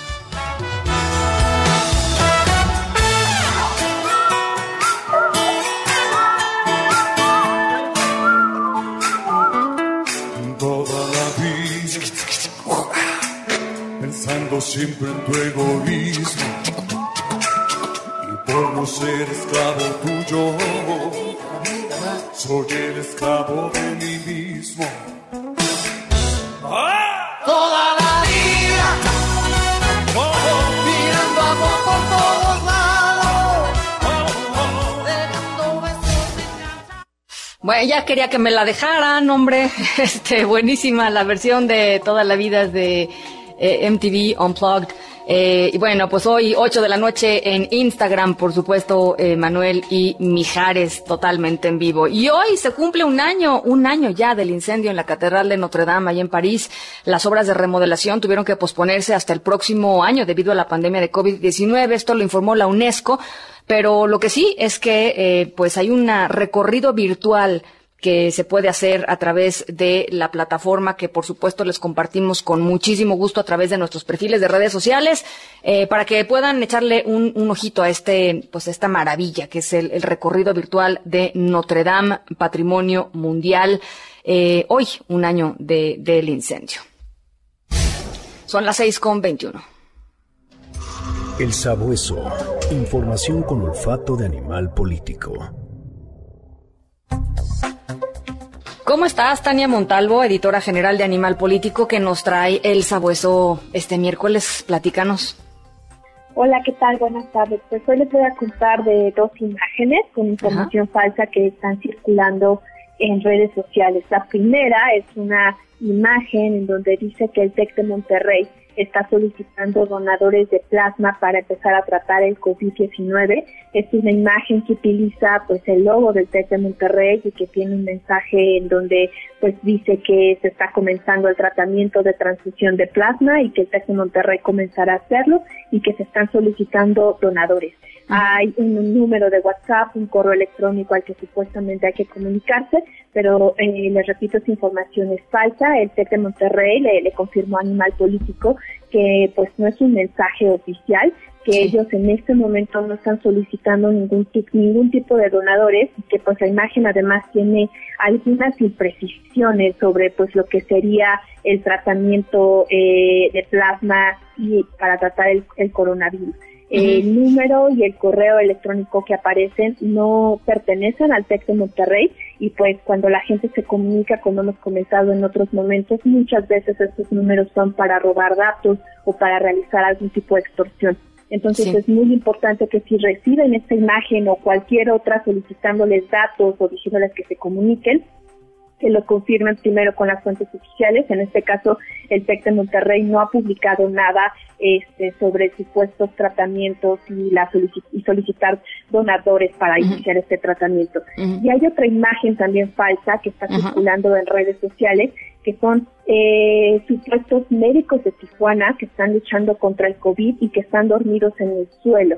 Esta es una imagen que se ha compartido ya varias miles de veces en Twitter, en Twitter y Facebook, y hay que decir que es una imagen que no corresponde a México, para empezar, no son médicos en Tijuana, es, eh, es una imagen que está totalmente sacada de contexto, la imagen es de un hospital en China, pese a que la publicación viral lo que afirma es que es una foto que muestra cómo están durmiendo los médicos en el hospital en Tijuana, pese a que están tratando y luchando contra el coronavirus eh, pues esto ha generado mucha indignación y también un poco de pánico entre los ciudadanos que pues están preguntando cómo se está tratando a los médicos en el en el país. Y es que esta imagen pues eh, relata la, la, la realidad de, de los médicos en Tijuana, pero les repito, es información totalmente falsa. Sí, y, es importante decirlo porque es justo el tipo de, de, pues de imágenes que despiertan otra vez y polarizan otra vez, ¿no? El tema de ustedes contra nosotros, etcétera, etcétera. Y creo que es justo el momento en donde, en donde hay que cachar estas, estas eh, eh, eh, noticias falsas, ¿no? Sí, así es. Este, estas imágenes que pues están totalmente sacadas de contexto, que no corresponden a México o a situaciones que, estén, que se estén viviendo en nuestro país y que, como dices, ¿no? O sea, provocan eh, pánico y provocan mucha polarización de, eh, pues, qué están haciendo, qué está ocurriendo en el país, Totalmente. está dando un buen trato a los médicos, etcétera. Pues bueno, cuando se trata de una imagen de China, ¿no? Y no es algo que esté pasando en México en este momento. Totalmente. Tania, te agradezco muchísimo, como siempre. Muchas gracias a ti. Un abrazo, las seis con veinticinco. En un momento continuamos en directo con Ana Francisca Vega. Todos los días salimos a buscar la información que necesitas. Hoy, sin embargo, tenemos un compromiso muy especial contigo y con México. La situación nos obliga a hacer un esfuerzo adicional para mantenerte actualizado y protegerte al mismo tiempo. Somos los reporteros de MBS Noticias. Y no podemos detenernos. Queremos que nos apoyes, quedándote en casa. Si te cuidas, nos cuidas. MBS Noticias, contigo en casa. Continúas escuchando en directo con Ana Francisca Vega por MBS Noticias. Bueno, eh, ayer estábamos platicando con mi querida Katia de Artigues, periodista y activista, sobre esta guía de bioética que publicó el Consejo Nacional de Salubridad, en donde se establecen eh, pues eh, los protocolos, los lineamientos éticos eh, que se tendrían que tomar y la forma en cómo se tendrían que tomar las decisiones eh, una vez que, y si es que se llega a ese punto, pero una vez que la capacidad hospitalaria eh, quede rebasada debido a esta pandemia por COVID-19 una guía de bioética que tiene muchísimos problemas éticos, literalmente, eh, muchísimos cuestionamientos también legales en torno, pues, a la validez de algunos de los conceptos que tiene ahí. La UNAM, que es parte del Consejo Nacional de Salubridad, de hecho, se deslindó ya de, de esta de esta guía bioética publicada, porque efectivamente no no parece ser una una un texto y un documento que refleje eh, pues una discusión amplia en torno a algunas de las preguntas eh, importantes que efectivamente sí nos tenemos que hacer cuando llegan momentos difíciles de pandemia y de, y de una capacidad hospitalaria eh, rebasada. Para platicar un poquito sobre estos temas, está con nosotros Javier Martín Reyes, coordinador de la licenciatura de Derecho del CIDE, que publicaron él y, otras, y otros académicos, médicos, politólogos y abogados eh, en, la revista Nexos eh, una, un artículo justamente para tratar eh, el tema de este dilema inevitable frente al COVID-19, que es cómo hacemos para salvar más vidas cuando las camas de hospitales queden totalmente rebasadas con, con, la, con la demanda. Javier, te agradezco mucho estos minutitos. ¿Cómo estás? No, hombre, al contrario, Ana Francisca, gracias por, por el espacio para hablar de este tema tan importante. Pues platícanos un poco cuál es la lectura general de, de esta, pues de esta guía bioética que se presentó y la propuesta que, que ustedes hacen desde esta, pues, eh, pues sí, perspectiva multidisciplinaria, ¿no? Mira, aquí quizá lo, primero que habría que decir es este, este documento que trabajamos, como decías, pues un grupo eh, de médicos, de especialistas en salud eh, pública, de politólogos, y abogados, pues es, solo una propuesta que obviamente se pone sobre, sobre la mesa, que tiene, consideramos nosotros, algunas ventajas, ¿no? Se trata, por ejemplo, de un modelo que permite determinar eh, qué pacientes que tienen COVID tienen una mayor probabilidad eh, de sobrevivir. Para eso utilizamos toda la evidencia que se ha podido generar en, en estas últimas semanas eh, y meses, y además pues, es una propuesta que hemos tratado de confeccionar de una manera tal que no tenga problemas éticos, fundamentalmente de discriminación, y que no tenga problemas eh, jurídicos, especialmente de constitucionalidad. Sí. Eh, al poco tiempo de que publicamos esta propuesta, que pues hay muchas sobre, sobre la mesa, el Consejo General de Salubridad, que es una institución importantísima, ¿no? Eh, digamos, nada más para tenerlo claro, el Consejo está contemplado en la Constitución misma eh, de, de, de, México, tiene facultades muy amplias, muchísimas de las declaratorias que hemos visto en momentos recientes, con incluso con restricciones a derechos eh, fundamentales, vienen del Consejo porque es una autoridad muy importante. Bueno, el Consejo en su cuenta de Twitter difunde un documento que denomina eh, guía y que sugiere que es obligatoria. Sí. ¿No? ¿Qué es lo que se propone en este documento? Es fundamentalmente reproducir eh, una propuesta que se hizo por, por, médicos de la Universidad de Pittsburgh, tanto en 2009 como en 2020, y es un sistema para eh, también determinar quiénes tienen mayor, eh, mayores probabilidades de sobrevivir. Ahora, ¿cuál es el problema con este primer documento que se presentó originalmente como si fuera obligatorio? Bueno, pues que es un sistema no adecuado para México, o sea, utiliza una serie de mediciones que no están disponibles ¿no? en, en muchos de los hospitales y de las unidades médicas eh, del país, que no contempla alternativas a este sistema eh, de puntos y que genera pues ahí potencialmente unos vacíos como muy eh, preocupantes, ¿no? También es una guía muy ambigua, ¿no? O sea, en la medida en que se trata de una propuesta que se retoma de otro contexto, se utilizan categorías que incluso médicamente no están bien definidas y que muy difícilmente pueden servir de guía para los para los médicos, ¿no?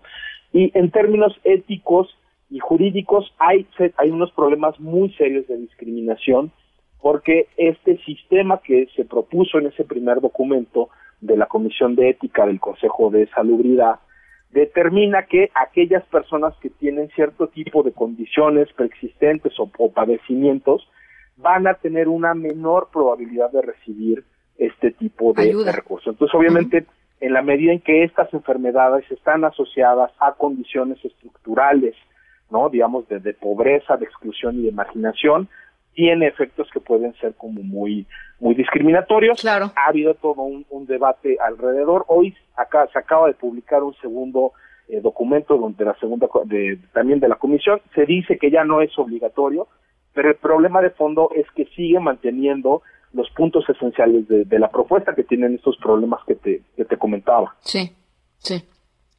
A ver, eh, eh, el, hecho de que hayan, de que se hayan importado eh, estos criterios, pero que además no se hayan discutido en el Consejo, como claramente sucedió, porque si no la UNAM no hubiera dicho yo no, yo no, digamos yo no, yo no apoyo, yo no estoy detrás de esto. ¿Qué te parece, Javier? A, lo, digo con muchísimo respeto, porque de verdad que en la Comisión de Ética eh, yo sé que hay eh, profesionales de la salud, este, de las ciencias jurídicas que son eh, muy respetables. yo tengo la impresión de que fue una decisión muy poco responsable publicar el sábado en la, en, la tarde un documento que claramente no tiene problemas este serios que no fue discutido que no fue aprobado y con esa ambigüedad, ¿no? Si uno lee el documento, pues se dice al final en una nota al pie que pues ese documento es vinculatorio, ¿no? A partir de una lectura de ciertos artículos constitucional, incluso no se pueden pedir, por ejemplo, suspensiones en juicios de amparo, lo cual también es algo muy difícil de justificar, pero sí esta falta de información y esta ambigüedad que se generó por la forma en que se publicó y se presentó el documento, creo que nos ha generado eh, un, un, un debate eh, pues necesario, pero que se ha ido por los cauces incorrectos. Entonces yo creo que la reacción, por ejemplo, del rector de la UNAM, pues es muy natural, porque él forma parte del Consejo de claro, La versión final obligatoria y vinculante, si llegamos a tener, y ojalá tengamos buenos criterios para realizar este tipo de asignaciones, tienen que pasar por el Consejo, no por un comité, no por un borrador, no por una propuesta, sino por un documento que genuinamente pueda ser eh, eh, vinculante e implementado en todo el país. Yo creo que si el Consejo de Salubridad aprueba una eh, propuesta a las carreras que de verdad no se toma en serio las características del sistema de salud de México, que por desgracia pues no es el sistema ni de Estados Unidos, ni de Suecia, ni de España, ni de Italia. O sea, necesitamos un modelo que realmente sea implementable ¿no? en México, que sea mucho más preciso y como mucho más certero, porque en la medida que tengamos reglas claras, todos vamos a ganar. Los pacientes van a ganar, sus familiares, eh, las médicas y médicos, las y los enfermeros y la sociedad en, en, general. Tener malos criterios para decisiones tan complicadas es abrir la puerta de verdad, Ana Francisca, creo que a una situación muy caótica. Sí, eh, eh, para la gente que ayer quizá no, no nos escuchó, esta guía bioética es, es, es, es, es larga, es compleja, pero básicamente el sistema que planteaba para decir a quién voy a ayudar eh, tenía varios niveles, pero uno de ellos era hacer un sistema como de puntajes con ciertos criterios, ir, ir valorando a los, a los pacientes y en la decisión final quedaría eh, pues en, tres personas, ¿no? En tres eh, doctores ajenos que no, que, no estén tratando directamente a los pacientes y que sean ellos a través de una serie de, documentaciones y de puntajes que van a ir reuniendo los, los, doctores conforme vaya avanzando, la, progresando la, la, enfermedad en cada uno de los pacientes y con base en eso, ¿no? Una medida objetiva, y lo digo entre comillas, eh, decidirían los recursos a, a, quién, a quién se irían. Por ejemplo, el ventilador, ¿no? Es el, es el recurso, digamos, más, más claro y que todo el mundo tenemos un poco en la mente, es, es cuando necesitas ventilación artificial. ¿Cómo se vería un sistema así eh, adaptado al contexto mexicano, Javier? Si lo que nos dices es esta, este sistema que se plantea en la guía bioética, simple y sencillamente no podría ocurrir en los hospitales en México. ¿Qué sistema sí podría ocurrir para efectivamente tratar de contestar la pregunta que ustedes tratan de contestar. ¿Cómo salvamos más vidas cuando la capacidad hospitalaria quede rebasada? yo creo que lo primero que necesitamos es un sistema más fino y más preciso. Uno de los problemas de, este sistema es que, eh, el, de la guía, es que eh, tiene un sistema donde solo hay ocho puntos, ¿no? Entonces es como si uno quisiera este, decir qué tanta probabilidad hay de sobrevivir y uno dice, pues mucho, algo, poco, o nada. Es, es una escala eh, realmente complicada, ¿no? Eh, genera posibilidades de empates y ahí es donde la guía empieza a hacer una bola de especulaciones, ¿no? De que si primero entonces los más jóvenes y si no luego nos echamos un, eh, un, volado. La verdad es que en, la propuesta que hicimos en el, en el documento y que obviamente trabajamos con expertos en medicina interna, en política este, de salud y en políticas públicas, es un sistema que echa mano de variables que potencialmente son medibles en la mayor parte de los hospitales en, México e, y que incluso pueden dar un pronóstico, no, digamos en, términos de porcentaje y no con una escala eh, ordinaria, incluso si alguna de esas mediciones no están eh, presentes. Entonces, el primer elemento es tener mediciones que sí se puedan realizar en la mayoría de las unidades médicas del país. Eso te soluciona muchos problemas. Sí. Pues, ¿Por qué? Porque si tienes una medida objetiva, eh, es incluso mucho más fácil. Digo, yo sé que hay carencias enormes en, todas las unidades médicas de, del país, pero incluso esto se podría implementar a través de una aplicación y de, y de celulares o de una computadora de escritorio o algo con acceso a Internet, incluso con accesos temporales a Internet, porque a fin de cuentas es una calculadora, ¿no? Y es una calculadora mucho más fina y más precisa que lo que te permite es tener decisiones más objetivas, más precisas y con un menor riesgo de, empates. Creemos por lo mismo que por desgracia ahorita no vamos a estar en condiciones de crear una burocracia paralela en todas las unidades médicas con un equipo de tres personas y un sistema de apelación, que es lo que se está proponiendo en, en, la guía de esta comisión del Consejo de pues, Seguridad. Y que pues no, porque además estamos a, días, Javier, o sea, estamos a, literalmente a días, quizá un par de semanas de ver el pico, ¿no? O sea, de empezar a ver el pico y van a tener que ser necesariamente los médicos tratantes los que estén tomando estas decisiones, no una, sino muchísimas veces al, día. No, podemos tener ahí un, un, equipo paralelo con un sistema de, de, apelación cuando lo que necesitamos es tomar decisiones este, rápidas. El, el modelo que proponemos, obviamente, sujeto a una serie de condiciones y de adaptaciones que creemos que se podrían hacer mucho más rápido, creo que le podrían dar muchísimo más certeza a las personas, creo que eso evitaría muchísimos litigios. Tú nada más imagínate la cantidad de personas ¿no? que puedan tener acceso a un abogado, por ejemplo, y que se les niegue ¿no? el, el, una cama, un eh, ventilador. Bueno, eso lo que puede hacer es que los tribunales se saturen de impugnaciones y la única manera que tenemos de contener los conflictos, de resolverlos en las mismas unidades médicas y de evitar cualquier tipo de litigio que eh, complique las cosas es contar con criterios que sean objetivos, que sean transparentes y que sean eh, justos, ¿no? De nueva cuenta, creo que la propuesta que nosotros hicimos, obviamente, solo la ponemos sobre la mesa. Esperamos de verdad que haya eh, un debate muy rápido, pero al mismo tiempo muy amplio en el seno del Consejo de, de, Salubridad, porque creemos que entre todos sí se puede construir un modelo que dé mucha más certeza y que sea mucho más equitativo para las condiciones reales de México. Pues te parece si, si cuando se dé, porque estoy segura que se va a dar, este, este tema va, va, evidentemente va a tener que resolverse en los próximos días. ¿Te parece si platicamos entonces, Javier? Por supuesto, yo encantado, este, y pues un gusto platicar contigo y con toda tu audiencia.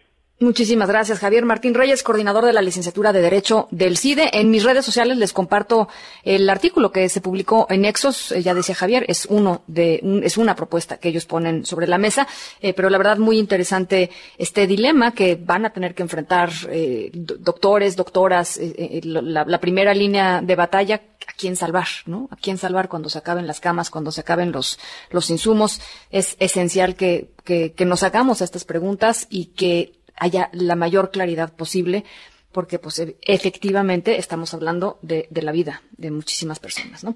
Las seis con cuarenta, a otras cosas. En directo.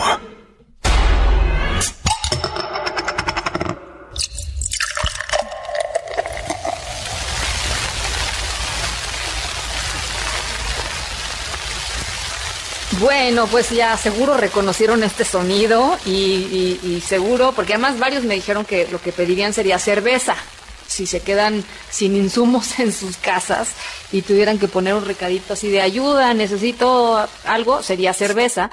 Eh, eh, pues sí, justamente esta señora Olive Veronesi, de 93 años, residente de la ciudad de Pittsburgh, em, pues todas las noches se toma su cervecita, ¿no? Eh, después de algunos días en casa, en cuarentena, pues se le estaba acabando el suministro.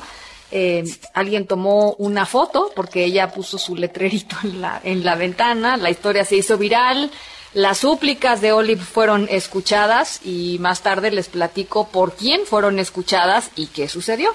Nos vamos a la pausa a las 6 con 41 al regresar. Irma Uribe, ate con queso.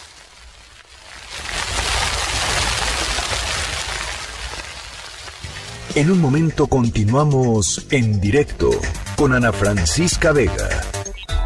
Continúas escuchando en directo con Ana Francisca Vega por MBS Noticias. Ate con queso con Irma Uribe. Querida Irma Uribe, ¿cómo estás? Hola, hola. Hola, Ana. Ah, ya, es que como que te había tragado ahí alguna onda, alguna onda gertiana por ahí, este, pero Aquí ya te estoy, tenemos. Ya te tenemos. ¿Cómo estás? Muy bien, ¿y tú? Bien, bien, extrañándote. Ah, ya sé, yo también, la verdad sí extraño a ustedes y a la cabina. Sí, caray. Este, pero, pero regresaremos, pronto regresaremos, Exacto, por lo pronto andamos por acá, a distancia, quedándonos en casa, este, es importantísimo eh, ese llamado, y tú hoy nos traes, pues, otra recomendación más, justo para hacerlo más llevadero, ¿no? Exactamente. Eh, pues ahora que están en casa aprovechando eh, el tiempo o tratando de aprovechar el tiempo, es un momento ideal para practicar la lectura con los niños y niñas que ya están empezando a leer. Eh, si sus hijos todavía no están empezando a leer, no les enseñen. Ellos van a aprender a su ritmo, a su tiempo, y la verdad es que las maestras y las escuelas saben perfecto cómo hacerlo eh, de manera, pues, ordenada mentalmente, ¿no? De repente las mamás queremos ahí eh, innovar y lo mejor es dejar que, que, que las escuelas hagan su chamba y nosotros hacer la nuestra, pero si sus Sí. hijos ya están aprendiendo a leer en la escuela y ustedes quieren practicar con ellos y ayudarles, tengo algunas ideas de cómo lo pueden hacer de manera divertida y de manera que nosotros no nos frustremos, nosotros como mamás no nos frustremos al hacerlo con ellos. A ver. Eso es bien importante, porque de repente nosotros cuando practicamos con ellos es como, no, no, no, así, a ver, más rápido, ¿cómo no puedes ver este error? ¿No? Y los niños necesitan sentirse muy seguros para poder leer en voz alta. Así que la primera, eh, la primera recomendación es que sus hijos agarren su libro favorito eh, y practiquen en leer en voz alta con sus mascotas o con sus hermanos pequeños, sobre todo bebés. O sea, si no tienen ninguna de estas opciones, entonces pueden practicarlo con peluches, pero las mascotas y los y los bebés son ideales porque son personas o perritos o gatitos que no les van a juzgar mientras los Sí, escuchan claro. y es muy probable que se queden ahí, pues siendo siendo el foco de atención. A los niños esto les cae súper bien, no importa si son cinco minutos o 20 los que estén ahí con ellos leyéndoles. El chiste es que nosotros estemos o haciendo algo más o fingiendo hacer algo más o efectivamente dejarlos solos para que ellos les lean a su ritmo, con sus errores, con sus ideas, ¿no? Y que no se sientan juzgados por nada ni por nadie mientras ellos hacen eso. Totalmente. Me parece muy bien. Además, si es uno de sus libros favoritos, pues ellos se van a sentir no nada más seguros, sino contentos de hacerlo. Em, de hecho, hay algunos, hay algunos em, proyectos ya cuando, cuando salgamos de esta cuarentena, les cuento, pero por ejemplo, bibliotecas como IBI tienen lecturas asistidas con perros em, una vez a la semana, si me parece, si, si no me equivoco, o una vez al mes, en donde los niños pueden ir y tomar turnos de 15 minutos y leerle a un perro. Ah, muy bien. Sí, es lo máximo y es, es, es un gran método para practicar la lectura y para mejorar la lectura en voz alta. Está La padrísimo. otra Ujú. tiene que ver con el uso de la tecnología y la práctica lectora. Ujú. Em, para los niños y en general a todos, ¿eh? no nada más a ellos, nos hace bien escucharnos cuando hablamos y cuando leer, y cuando leemos. Entonces acá van varias recomendaciones tecnológicas para practicar la lectura en voz alta. La primera es con sus celulares, em, en notas de voz, pueden poner la grabación y dejar que los niños graben su lectura. Em, puede ser desde una página hasta un capítulo completo, dependiendo de, de en qué nivel de lectura estén los niños. Y esto no necesariamente es nada más para los niños que están aprendiendo a leer, sino también para los niños que ya leen bien para que puedan escuchar sus pausas, para que practiquen su puntuación, para que practiquen pues su entonación, etcétera, y luego ellos mismos puedan escucharse. Acá otra vez la recomendación es que lo puedan hacer ellos solos para que se sientan en confianza de equivocarse y repetirlo. Si ellos quieren compartir con ustedes la grabación, está increíble, pero si no, se vale. Y dejar que ellos solitos lo escuchen y repitan la lectura y repitan las grabaciones cuantas veces ellos quieran. Eso está padrísimo porque se motivan, ¿no? Con su propia voz, les gusta estarse oyendo, este, sí, me gusta, me gusta también. Y no necesariamente nos oímos como nos escuchamos en nuestra cabeza, ¿no? Siempre es diferente. Y entonces es una muy buena práctica para que vean o, o, practiquen cómo se escuchan en la vida real y fuera de su cabeza. Y para esto no necesitan ninguna app ni nada, con todos los celulares ahora eh, tienen una grabadora de voz y lo pueden hacer ahí directamente con el libro favorito de su, de su niña o de su niño. Ah, ahora, bien. hay, sí hay una app que está súper padre, que les recomiendo mucho, que se llama Novel Effect, Novel con B chica, Novel Effect, que lo que hace esta, esta, esta app es, con libros que tú tienes en tu casa, em, tú pones, lo van a ver, está bastante amigable el, el cómo funciona, pero tú pones, es como una grabadora de voz, por decirlo de alguna manera, y el app va agregando efectos de sonido a nuestra lectura. Entonces, cuando lo escuchas después, nuestra propia lectura de los libros tiene efectos de sonidos que dramatizan la lectura. y entonces lo hace mucho más divertido. Como radionovela. Bien, como radionovela, pero grabada por, por ti mismo. Está bien padre. La, hay muchos títulos en, en inglés para adultos y para niños, y la verdad es que todavía hay pocos títulos en español. Em, sin embargo, pueden ahí poner, sugerir títulos y Novel Effect, la, la app, va a tratar de buscar. Entonces, acá hay varias opciones. Una es que dentro del catálogo de libros en español, ustedes vean qué de- cuáles de esos libros tienen y practiquen con esos. Si no tienen ninguno de los libros que están en el catálogo de libros en español, pueden comprarlos en, en línea, o sea, como libros digitales para practicar durante la cuarentena. Eh, y también pueden sugerirles nuevos títulos. O si sus hijos eh, o sus hijas están en escuelas bilingües, pues pueden también practicar con libros en inglés que ustedes tengan en casa tal vez. La verdad es que la está muy padre porque sí el resultado es muy divertido y a los niños les va a emocionar mucho escucharse eh, leyendo sus libros favoritos con efectos de sonido. Está, está buenísimo. Está, Está buenísimo. Está buenísimo. Bueno, pues ahí están las recomendaciones. Todo esto lo sube Irma a su cuenta de Twitter, que es arroba irmolauro. Y ahí, por supuesto, la pueden seguir, pueden seguir todas sus recomendaciones. Y nosotros, por supuesto, también por acá le damos RT, querida Irma. Muchas, muchas gracias. Te mando un abrazo. Un abrazo, quédense en casa. Cuídate mucho. Bye. Las seis con cuarenta y nueve. Vamos a la pausa. Al regreso, el, la conclusión de nuestra historia sonora y las buenas noticias con Karime López. Regresamos. En un momento continuamos en directo con Ana Francisca Vega. Continúas escuchando en directo con Ana Francisca Vega por MBS Noticias.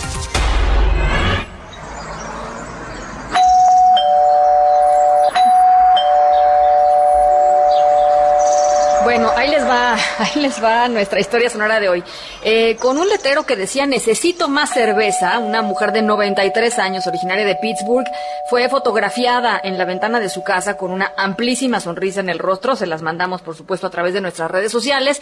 Eh, bueno, eh, y eh, pues se enfrentaba este problema desde que entró en cuarentena, empezó a notar que su suministro de cerveza comenzaba a agotarse.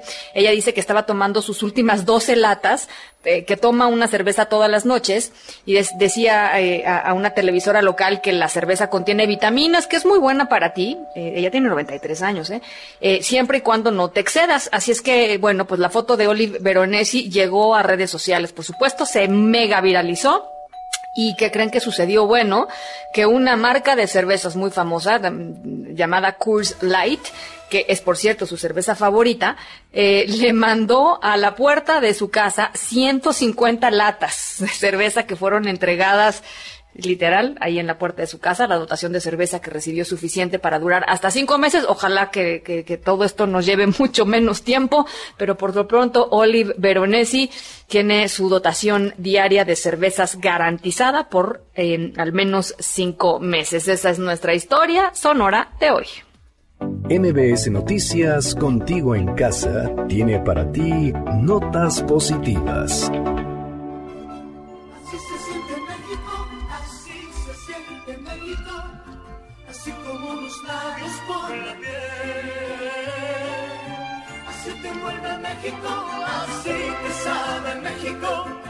Karime López, cuéntanos. Ana, ¿cómo estás? Hoy te traigo una noticia con mucho orgullo mexicana. La UNAM lanzó una plataforma de información geográfica sobre el COVID-19. ¿Qué es? Es una plataforma web que tiene un mapa interactivo para que podamos ver el avance, la expansión del coronavirus en estados y municipios. Ustedes pueden entrar a esta página, la encuentran como covid19.siga, C-I-G-A .unam.mx. Van a encontrar distintos mapas, ya les decía, pueden explorar los casos por estado, por municipio, incluso entender, por ejemplo, estadísticas, ver estadísticas en tiempo real, eh, la tasa de mortalidad. Hay muchos datos para entretenerse en esta plataforma.